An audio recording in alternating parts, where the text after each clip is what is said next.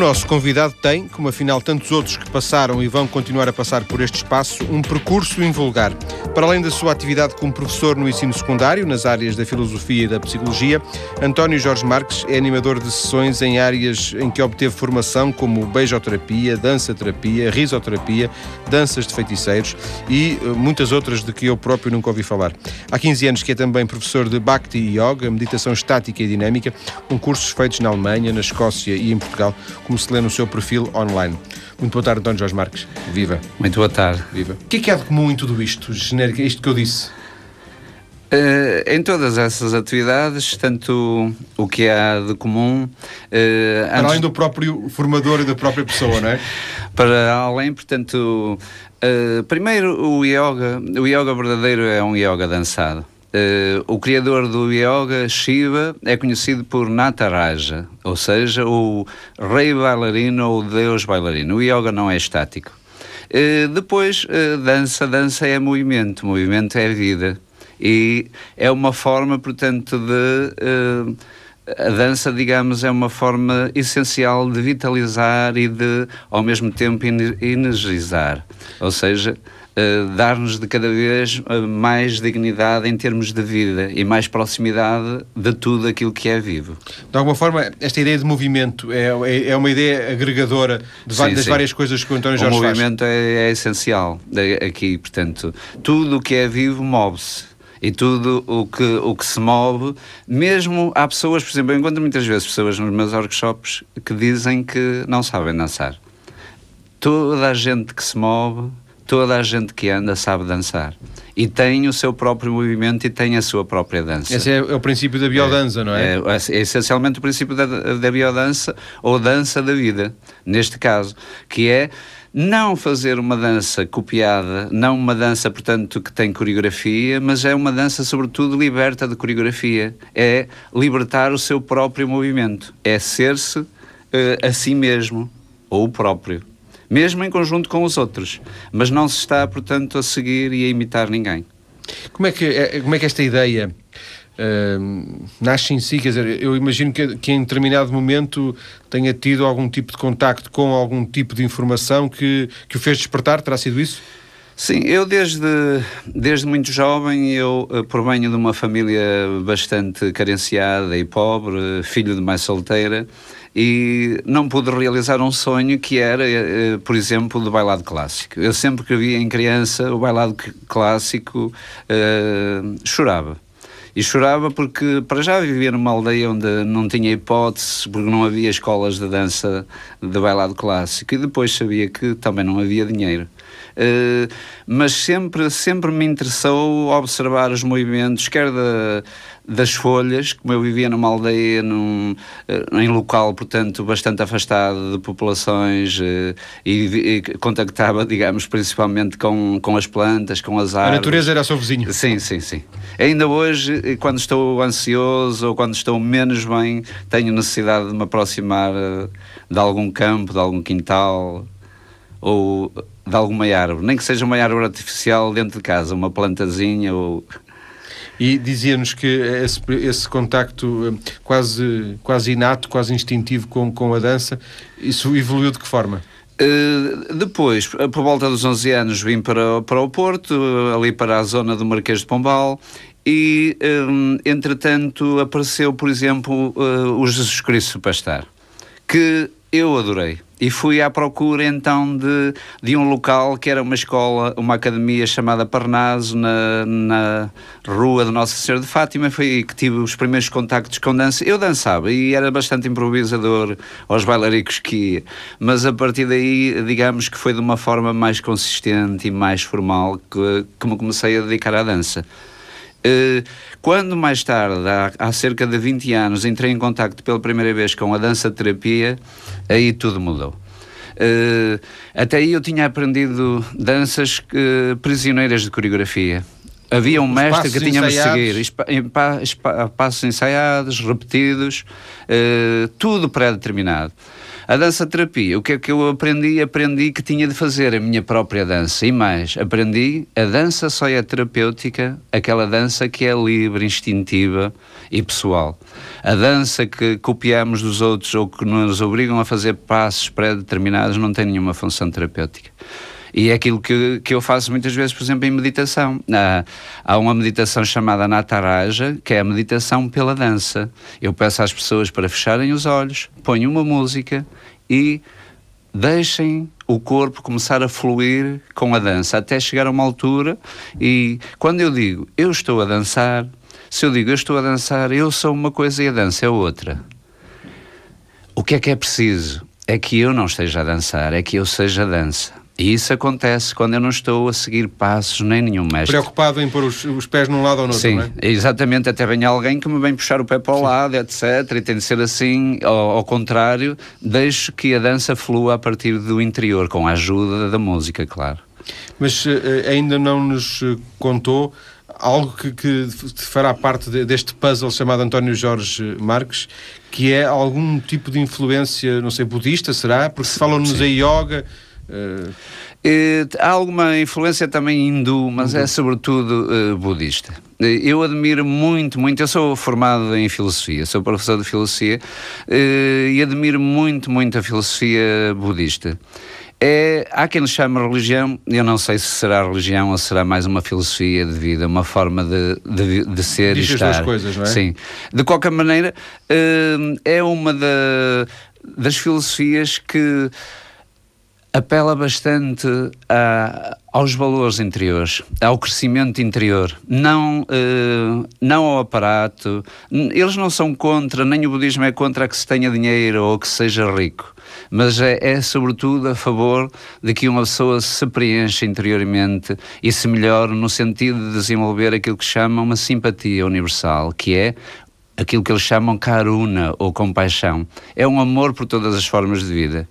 Uh, daí a maioria dos budistas, por exemplo, uh, são bastante amigos de, de, animais, de todo o género de animais, etc. Uh, eh, digamos que ser budista não é partilhar ou obedecer a dogmas, não impõem dogmas a ninguém, mas é sobretudo praticar aquilo que uh, que é ensinado e aquilo que é ouvido. Só é budista não aquele que ouve as teorias, mas aquele que as pratica. pratica. No budismo era impossível, por exemplo, haver, como algumas religiões que nós ouvimos, uma que nós conhecemos muito bem, por exemplo, uh, a nível da religião católica, ouve-se as pessoas dizem de uma forma sem pudor algum, eu sou católico não praticante. Como é que é possível? Deve ser a única religião no mundo que é possível. Uh, como é que é possível eu ser católico se eu sou não praticante? Não, isso não existe. Ou sou católico pois, ou não mas quando católico. as pessoas dizem não praticante é porque não, não vão à missa, não é porque não Sim. pratiquem os, os uh, princípios... Provavelmente os princípios morais, etc. Sim. Mas uh, no budismo isso era impossível. Ou é budista ou não é budista. Se não praticar... O budismo não é budista. Não,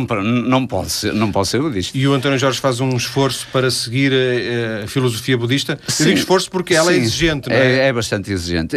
Ela não permite o meio termo que é não ser sim, como dizia, sim mas, mas também não me obriga, não me obriga. Eu, de acordo, até me diz para eu selecionar daquilo que, que está, portanto, mais ou menos estabelecidas as quatro novas, novas verdades, etc., eu próprio devo ser seletivo e devo usar a razão. E devo uh, uh, aplicar aquilo que, que eu acho e que está mais ou menos de acordo com uh, os princípios dignificadores do ser humano tudo o que é para me tornar um ser rastejante, para me tornar aquilo que o Nietzsche chama um verme, o, o budismo, não me manda ser alto, nem mais importante, nada de, orgulhoso, mas não me manda inferiorizar ou diminuir.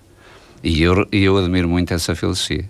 Uh, isso surge na sua vida quando surge ainda em jovem estes conhecimentos? Uh... Uh, alguns dos conhecimentos ainda são em jovem. Por exemplo, eu frequentei muito cedo, por volta dos 17 anos, o Centro de Yoga do Porto, que é a professora uh, Dinorá, que eu acho que ela ainda será viva, será nesta altura, será uma senhora para ter 70, 70 e poucos anos, que é aqui muito, é aqui, eh, portanto, num 11 primeiro andar desta rua onde nós estamos. Nós estamos na rua Gonçalo Cristóvão. Na rua Gonçalo Cristóvão. E, portanto, aí, até na altura estive para fazer o curso para, para professores de yoga já aqui neste centro, mas depois tive a oportunidade de ir para a Alemanha através de uma família que eu conheci e então onde desenvolvi a quase todas as atividades foi na Alemanha. E, e, pela Alemanha passou e regressou a Portugal, já agora? Sim, eu estive, portanto, vivi com algumas famílias diferentes, como eu tinha dito, portanto, a minha família é uma família bastante carenciada e não tinha, não tinha hipóteses, foi através de uma família que, que me pagava os estudos e a partir daí eu fui para a Alemanha e entrei em contacto com muitas atividades, sobretudo eh, foi lá que eu fiz o curso de professor de yoga, o curso de, durante três anos. E uh, hoje a sua vida uh, é sobretudo as aulas, não este, não, não este tipo de atividades. Concilia bem as duas coisas? Uh, eu, uh, portanto, neste momento, nós, uh, professores, temos uma ocupação muito, de, muito longa, não só durante o dia, mas somos das poucas profissões que trazemos centenas, este ano milhares de papéis para casa, para preencher, tanto aos fins de semana como à noite. Eu, neste momento, mas muito brevemente, aliás, eu já, já penso dedicar-me tempo inteiro brevemente às atividades, porque cada vez há mais solicitações. Uh, só faço workshops uh, pós-laboral, portanto, em tempo pós-laboral ou aos fins de semana. E sim, tenho muitas solicitações. Algumas delas nem posso sequer responder. Ainda, ainda a semana passada me pediram para ir a Coimbra à Faculdade de Psicologia fazer risoterapia, só que era durante a tarde. Eu durante a tarde tenho, uh, está ocupada de aulas. Fico, fico com a ideia de que as aulas são neste momento. Uh, muito absorventes, muito e sobretudo não com assuntos uh, diretamente ligados com as aulas, mas com coisas exteriores, porque agora temos uh, milhares de, de, documentos para preencher que não tem nada Portanto, a ver. Não lhe dá grande, para usar uma, uma palavra, não limita muito não, mais. Não lhe dá grande gozo as aulas nesta altura. Não, não, não. Atualmente as aulas, eu quando entrei para professor adorava e eh, digamos que fazia isso como um missionário, mas era professor e não o que está agora, que agora estamos transformados em burocratas ou preenchedores de papéis. Isso neste momento é uma tristeza ser professor. Depois das notícias, no regresso, vamos conhecer algumas das coisas que António Jorge Marque faz, começando por esta ideia estranha de beijoterapia, mas também vamos falar, por exemplo, da risoterapia de que já falou aqui. Até já.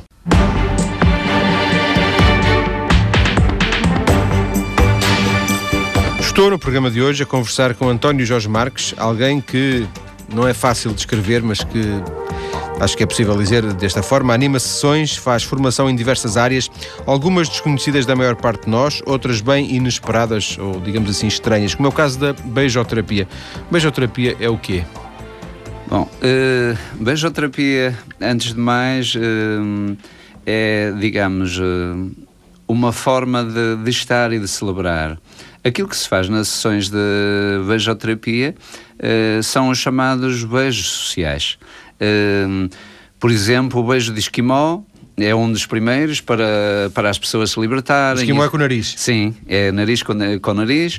Uh, normalmente, eu nos beijos peço às pessoas para eh, juntar aos beijos alguns sons, alguns ruídos, até para se soltarem e até para criar assim um ambiente de, de, alguma, de alguma libertação e de alguma brincadeira. Portanto, o, o beijo é terapêutico, uh, toda a vida foi, no sentido de as crianças, os adultos, etc. É uma forma de, de agradecer, é uma forma de celebrar, é uma forma de, de honrar e, neste caso, é também uma forma de, de aproximar embora possa eh, suscitar interpretações, se calhar às vezes um bocadinho perversas. Sim, eh, eu sinto isso muitas vezes, tanto das pessoas que me abordam, eh, vejo a terapia e começam, ficam quase sempre a pensar em algo, por exemplo, como seja, será que as pessoas mais brincalhonas ou entre aspas malandras, será que vai haver o beijo francês ou o beijo de língua, etc.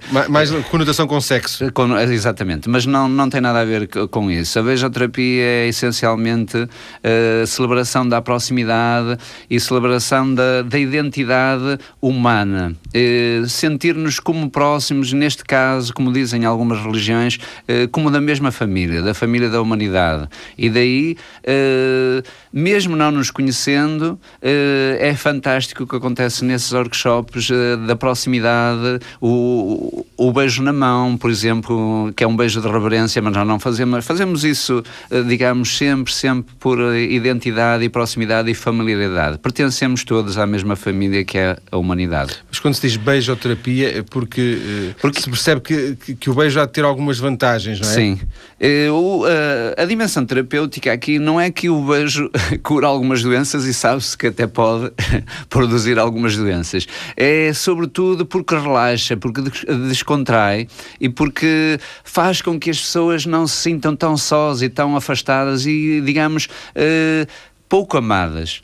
Porque o que é que acontece nos workshops? Eu coloco sempre dois uh, círculos frente a frente, a rodarem para a direita, portanto estão a rodar como estão frente a frente em sentido contrário, mas estão os dois para a direita, e quando eu digo stop, a pessoa que estiver à nossa frente pode ser jovem, criança, adulto, idoso, é essa pessoa que, que vamos cumprimentar. É uma forma de dizer olá, é uma forma de dizer: olha, tu contas, tu és importante, tu és um ser humano que não me é indiferente. Tu és da minha família. Se, uh, uh, seja como for, uh, e, e, também pegando um pouco naquilo que estava a dizer o António Jorge, além disto ser algo que pode suscitar algum tipo de interpretação diversa daquela que é a sua intenção.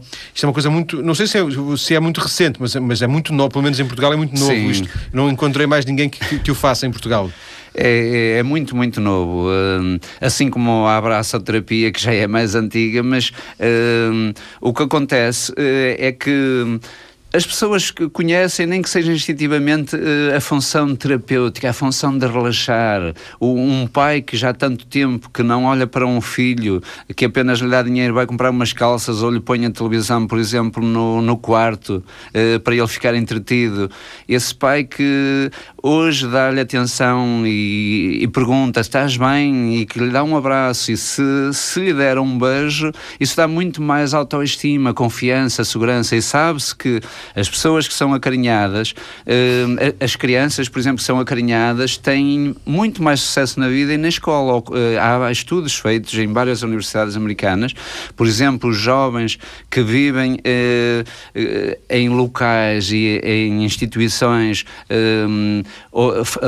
distanciados dos seus pais, são jovens que, a nível, por exemplo, de aprendizagem, a nível escolar, têm muito mais dificuldades de aprendizagem porque não tiveram o tal toque toque, a tal proximidade, o tal carinho que dá segurança, que nos faz sentir especiais, que nos faz sentir amados. De alguma forma também esta abraçoterapia terá as mesmas funções e as, e as mesmas características? Sim, a abraçoterapia, portanto, em Portugal, eh, isso posso dizer, eu faço workshops de abraçoterapia desde 88 e eu sei que agora... 10 anos? Sim. Não, não, não 20, 20, anos, 20 anos. Eu sei que agora em Lisboa já há também um rapaz que, que faz, em Braga tenho o meu amigo Paul, que também já faz, mas em Portugal eu trouxe, entrei em contato com a abraçoterapia na, na Alemanha com alguns monges budistas. Uh, a abraçoterapia é fantástica também, um, principalmente há uma psiquiatra, a Kathleen Keating, que nos seus livros é, vai ser ela uma das primeiras pessoas no mundo a estruturar a abraçoterapia. Uh, a abraçoterapia, digamos que é uma forma de acolher o outro na sua diversidade, uh, é uma forma de dizer também uh, ao outro: uh, tu não me és indiferente, tu és meu amigo e eu identifico-me contigo. E aquilo que acontece, sobretudo no grande festival Andanças, nos, nos São workshops São Pedro do Sul, São é? Pedro do Sul, no verão, na primeira semana de agosto. na abraçoterapia há muita, mas muita gente de todas as idades que chora durante os, uh, os workshops. E chora porquê? Chora exatamente por causa do vazio interior, por causa da carência e por causa de, da falta de atenção e carinho que, que têm. E ali, digamos que funciona de uma forma especial porque nós estamos a abraçar desconhecidos. E, no entanto, ninguém faz perguntas, ninguém, eh, em silêncio, olhamos nos olhos e abraçamos-nos. E claro que aí há um despertar de emoções muito, muito intensas e as pessoas mais carentes e mais sós não resistem. E as lágrimas, digamos que é uma forma de, de se. Sim. De alguma forma, a abraçoterapia uh, tem as vantagens da beijoterapia e não tem as desvantagens, não, não é? Não, sim, sim, Porque sim. A tal é, carga social de... A carga social, a, a beijoterapia não há muita gente a não ser, uh, digamos, associações de estudantes universitárias que me convidam para algumas festas que eu até pressuponho, entre aspas, uh, com algum interesse de alguma malandrice na beijoterapia, porque a maioria das pessoas não, a beijoterapia, mas que coisa estranha, isso nós nascemos todos a saber beijar e portanto não, não é preciso estar cá com... Pois ah, não, não, é um curso para ensinar a fazer, sim, é um sim, curso sim. para aproveitar as vantagens que pode ter o próprio relacionamento através de um beijo. E em termos sociais, embora já haja também uh, algumas pessoas que, que que não estão assim eh, totalmente disponíveis, mas é muito mais aceitável a abraçoterapia. E eu, por exemplo, ano passado, no último, ano passado não, ainda este ano, no, em agosto, nos meus workshops de abraçoterapia, havia pessoas que depois à noite estavam com um, um, um cartaz, abraços grátis, etc., que alguém lhes perguntou porquê é que estão com isso? Ah, porque estivemos na, na abraçoterapia. E, e, portanto, eh, digamos que dá uma uma disponibilidade para olhar o outro e acolher o outro na sua especificidade, sem o criticar, sem o julgar. Eh, é uma forma, digamos, de, de amar silenciosa que diz muito mais do que muitas palavras. A beijoterapia e a abraçoterapia são apenas duas das muitas áreas em que intervém o António Jorge Marques. Falámos com uma ou duas pessoas que participaram em informações do António Jorge. Eh, vamos ouvir o que é que eles disseram às jornalistas Rita Costa e Cristina Laiman. O sorriso e o calor espalham-se pelo corpo. A atividade em grupo cria uma onda de felicidade e vontade de brincar. Foi o que sentiu Paul Alexander quando foi às aulas de Bhakti Yoga. Fiz formação em Bhakti Yoga que é um tipo de yoga devocional que trabalhamos principalmente a parte do amor. O que é exatamente? Isso é uma pergunta muito complexa de responder. É o nosso verdadeiro amor pelos seres humanos.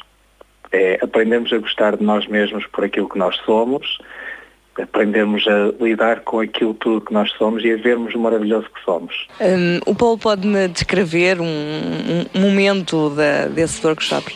Uh, são todos diferentes é uma coisa que uh, descrever um dos momentos que eu já passei com, com os workshops do António Jorge. Estar num grupo de 400 ou 500 pessoas em que toda a gente sorri desde a ponta dos cabelos até à ponta dos pés. Em que toda a gente tem uma felicidade que produz um calor gigantesco de tal maneira que toda a gente em pleno inverno consegue ficar em t-shirt. Mete um bocado de som e depois diz-nos como fazermos as nossas brincadeiras e conduz-nos e de repente já não somos nós que estamos a brincar, mas é mesmo a nossa criança interior. Brincadeiras que soltam olhares e o toque físico. Gabriela Santos lembra-se de como conseguiu descontrair-se rapidamente. Ele uh, nas pessoas, não é? Fazemos tipo o também depende da dança e uh, pronto, uh, damos as mãos, descontraímos o corpo, abandonamos o corpo, depois ele solta assim um riso de repente a gente mesmo não quer é obrigada a entrar no mesmo jogo, se é que se pode chamar. E pronto, a partir daí a pessoa sente muito mais à vontade e, e atrás de uma brincadeira vem outra. Risos e brincadeiras para soltar o corpo e a mente. Algumas. Uh alguns testemunhos recolhidos uh, pela TSF com duas das pessoas que participam na, nas formações ou que participaram em formações organizadas por António Jorge Marques. Algumas eh, das uh, formações, danças de xamãs, danças do mundo, ludoterapia, puja. O que é puja? Uh, puja é uma das partes de, um, do, do yoga eh, é, uma, é um dos momentos, portanto, o yoga está dividido em oito momentos, comigo é em nove, porque ao fim fazemos sempre abraço à terapia. Eh, é um momento de, de retribuição de energia que os indianos fazem isso dançando com belas na mão.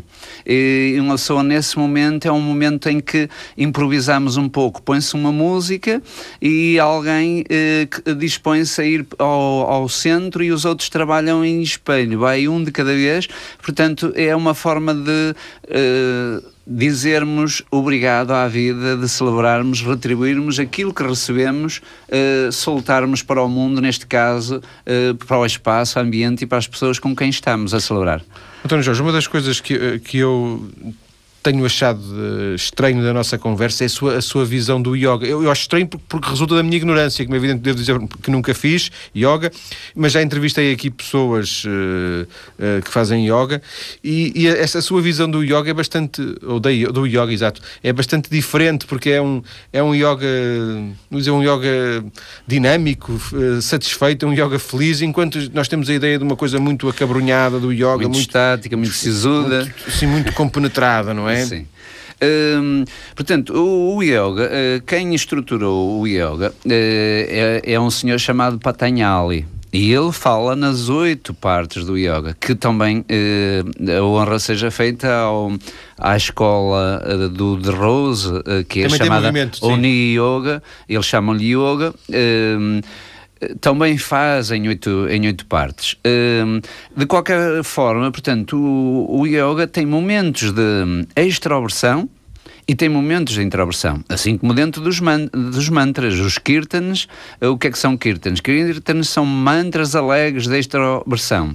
Já yapa ou japa são uh, mantras de introversão e mantras muito repetitivos e digamos só com um tipo de som ou com um tipo de letra uh, muito curta, exatamente para a pessoa agora, depois de extravasar, exteriorizar, libertar-se daquilo que não presta, agora como digamos um cálice vazio vazio no sentido disponível para ser preenchido de, de alegria, de bondade, de pureza. Ou seja, no, no, no yoga que o, que o António Jorge faz, também há momentos de, de de, de introversão. De introversão sim, sim. sim. São os momentos finais, portanto, eh, são os dois últimos momentos. Eu faço ainda um terceiro que é. acrescenta abraço à terapia, até para uma forma de gratidão e de partilharmos uh, com os outros, digamos, uh, aquilo que aprendemos e absorvemos. Uh, sempre o yoga para ser completo. Há muitos locais onde não se faz relaxamento, outros fazem relaxamento, só se faz as posturas físicas, não se faz nada antes das posturas físicas, não se canta, não se celebra, não se dança e depois das posturas físicas fazem um pouquinho de relaxamento, mas não fazem meditação. A meditação é fundamental, seja a meditação dinâmica. O que é que significa já agora meditar? Meditar, eu medito se naquilo que eu estou a fazer estou inteiro, ou seja, estou no aqui e no agora. Toda a atividade que me coloca no aqui e no agora Uh, é isso a meditação. Porquê? Porque nós, se observarmos a nossa cabeça, o nosso pensamento, ela está ou antes envolvida naquilo que se passou comigo ontem, há um ano, há dez anos, ou, eh, neste caso, a projetar o futuro. E é isso que nos cansa. E o yoga é uma, ou, neste caso, a meditação, é uma forma de, uh, digamos, ao mesmo tempo, trabalhar com a minha mente para fazê-la usufruir em plenitude do aqui e do agora. Ou seja, vamos ver, descascar aqui agora a palavra presente a palavra presente, nós oferecemos presentes. E sabemos que oferecer um presente é algo fabuloso, pois o presente oferece-nos oferece-nos em cada momento. Nós também temos Eu um é que não estou disponível para ele, porque a minha cabeça está ou depois ou antes preocupada com o passado ou a projetar o futuro. E a meditação é abre-te para este presente, disponibiliza-te, faz com que o teu espírito seja uma espécie de concha ou cálice que está disponível para ser presenteado, ou seja, para receber as graças, as dádivas do aqui e do agora. E para si, a meditação é importante? Todos os dias medita, por exemplo, para si? Uh, sim, a meditação é muito importante. Uh, sobretudo, uh, nem que seja 5 minutos de meditação diária é melhor do que fazer, por exemplo, 10 horas de meditação num domingo e depois estar a semana toda sem fazer meditação. É uma forma de acalmar, de tranquilizar, de relaxar e de, de uma pessoa, uh, digamos, uh, cada, cada vez que eu me coloco no presente e estou com o presente, é uma forma também de sentir uh, gratidão. E nós uh, queixamos-nos muito do que não temos e gostávamos de ter, mas esquecemos-nos de agradecer aquilo que temos e gostamos de ter. E se eu agradecesse tudo o que tenho, eu não tinha tempo para me queixar daquilo que não tenho. E, portanto, quer dizer que cada momento da meditação é o momento de dizer obrigado, é de mostrar a minha gratidão à vida. Isso é budismo. Sim, isso tem muito a ver com o budismo, claro que tem. Vamos voltar à conversa uh, daqui a pouco, daqui a alguns minutos. Vamos uh, continuar e agora talvez ainda mais aprofundando um pouco esta, uh, a, a ideia de conhecer um pouco mais do António Jorge Marques. Até já.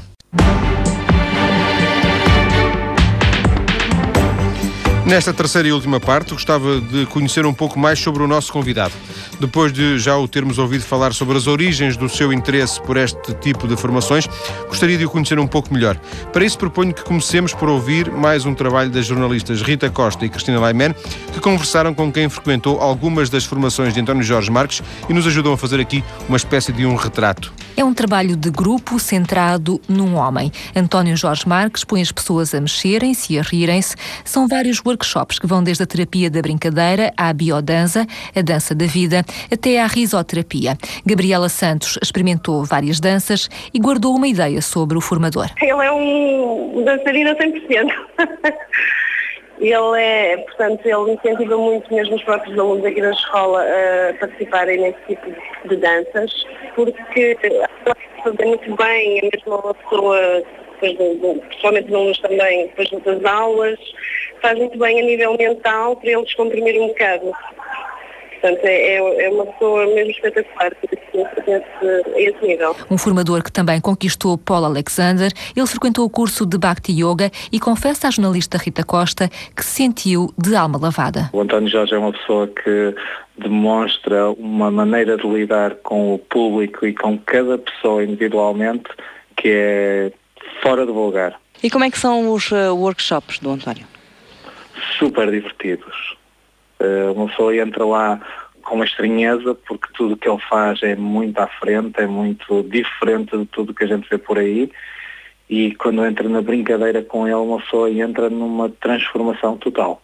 A criança interior revela-se ao fim de pouquíssimo tempo uh, e quando saímos de lá saímos com um calor que nos preenche a alma durante dias e dias e dias. Quais são as, as características que, que destaca no António Jorge? simplicidade. Acho que é mais na simplicidade. O António Jorge é uma pessoa muito simples. É uma pessoa que faz tudo por amor a Deus. Hoje o próprio Paulo Alexander dá aulas de Bhakti Yoga em Braga. O modelo continua a ser o antigo formador. Algumas das palavras que se retiram da, desta, destas conversas Uh, simplicidade, uh, dançarino, super divertido. Mas uh, deixa-me pegar aqui numa das últimas que, que se ouvia neste depoimento, dizia amor a Deus. Revê-se nesta, nesta expressão? sim. Uh, sim, sim, tirá-vos aos escutadores, claro. O, Deus, eu tanto como outros, há um filósofo dinamarquês que gosto muito, Kierkegaard, que diz que Deus é o abismo dos abismos. Se há alguém que eu não sei quem é, nem posso saber, é Deus. Uh, Deus é normalmente assim, um bocadinho à moda dos cristãos, traduz Deus por amor. Aquilo que me interessa hum, em cada dia é celebrar o amor e é transformar-me numa espécie de cavaleiro do amor ou cavaleiro do espírito ou missionário do amor. Amor em que aspecto? É, é por isso que o meu livro se chama Yoga do Amor. Uh, no sentido de respeitar uh, todos, independente, independentemente de serem ricos, pobres, uh, de serem inteligentes ou menos inteligentes. E no sentido de a minha preocupação é que aqueles que estejam, quando estão próximos de mim, uh, é que possam sair de junto de mim e, dizer: Ele não me viu com indiferença e com desprezo. Eu sempre que posso uh, disponibilizo-me, estou aberto para os outros, uh, para os ouvir. Inclusive... Mas nunca se zanga com ninguém. Ah, sim, claro que sim. Quando, quando, se zanga, considera isso uma fraqueza ou considera isso... Não, não, não, não. não. Muitas vezes me zango, mas uh, muito depressa, preciso de, de, uns segundos, preciso de respirar e muito depressa, ainda hoje aconteceu numa das minhas aulas, eu não sei se algum meu aluno estará a ouvir, ou aluna, que me zanguei e fui um pouco áspero, mas no fim da aula uh, tive, digamos, a dignidade, não vou chamar sequer humildade, a dignidade de pedir desculpa se magoei alguém, porque um, uma das coisas nós devemos dizer aquilo que é justo, e, mas sobretudo um, devemos tentar uh, não magoar, devemos tentar fazer com que as pessoas se sintam especiais, se sintam únicas e uh, sintam que contam sintam que são gente.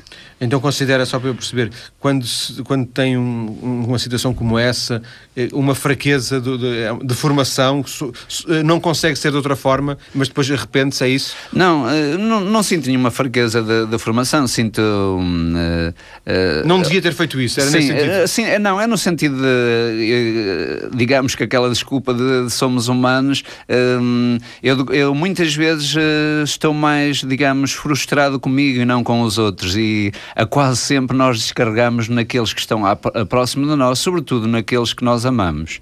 Uh, as nossas pessoas mais próximas, um, seja namorada, sejam irmãos, sejam irmãs, sejam. A quase sempre são aqueles que ouvem as palavras mais desagradáveis. Uh, digamos que a proximidade, a familiaridade dá-nos a vontade para dizer coisas que não devíamos de dizer. E que em relação e, aos outros nos contemos. Uh... Sim, muito mais. Eu, de qualquer maneira, mesmo para, para a família e para todos, eu gosto, é uma de, que eu acho das minhas maiores faculdades é pedir desculpa mesmo que eu não tenha magoado, mas não sei se as pessoas se sentiram magoadas. E, uh, digamos, uh, qual é o amor que me interessa? O amor que me interessa não é o amor eros, o amor erótico. Não estou a dizer que não me interessa e que não gosto dele. Mas esse não procura. Mas procuro, sobretudo, o amor não que tira, mas o amor que dá. O amor que não vai, digamos, o, o amor de lobo, o amor faminto, o amor que esvazia, mas o amor, eu posso ser muito pobre,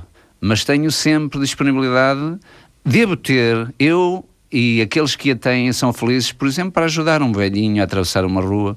Se, vi, se vejo alguém triste para conversar, para ter uma palavra alegre. Uh, e este amor é um amor de rico, porque eu tenho atenção para dar ao, ao, ao velhinho, tenho uma palavra amiga para, para dar, a, ou uma palavra alegre para quem está triste. E é esse tipo de amor que uh, nos enriquece cada vez mais e que faz uma rasteira à matemática. A matemática diz uh, quando se divide algo fica-se com menos, mas é se for coisas uh, materiais, porque se for emoções, quanto mais eu dividir o amor, a amizade, mais ela cresce dentro de mim. E portanto não fico sem ela, ela aumenta. Isto aqui é rasteira para aqueles que que só pensam em si próprios e são autocentrados. E em dividir, não é? Em dividir.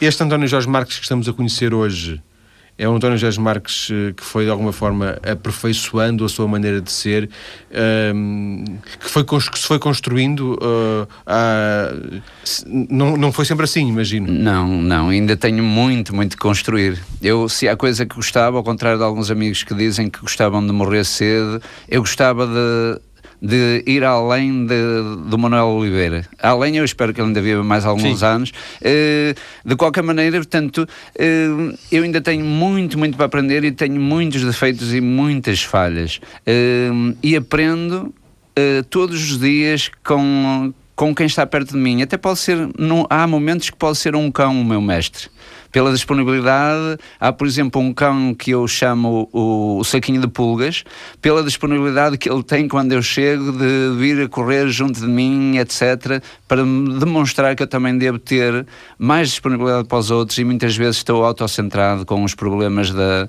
da, da educação e, e, com a papelada, etc., em vez de me dispor para os outros. De qualquer forma, aprender pode ter dois significados. Pode ser apenas o reconhecimento de que falhamos ou pode ser corrigir e fazer diferente da próxima vez. São Sim. duas coisas que não são iguais, Sim. não é? Eu, de qualquer maneira, esta segunda dimensão do aprender e, portanto, corrigir e no sentido de transcendermos, de melhorarmos, portanto, temos sempre tanta coisa para, para melhorar e para amadurecer. Hum, uma das coisas que é preciso é manter sempre o espírito de, de humildade e estarmos disponíveis para uh, nos transcendermos no sentido de superar as nossas limitações, nos melhorarmos, não no sentido de, de ser orgulhosos e de nos acharmos os reis do açúcar ou do petróleo, mas no sentido de, mais do que apontar os defeitos aos outros, reconhecermos os nossos uh, próprios defeitos, que é a melhor forma e é o princípio para podermos evoluir e melhorar. Aquele que se acha perfeito não sente a necessidade de melhorar.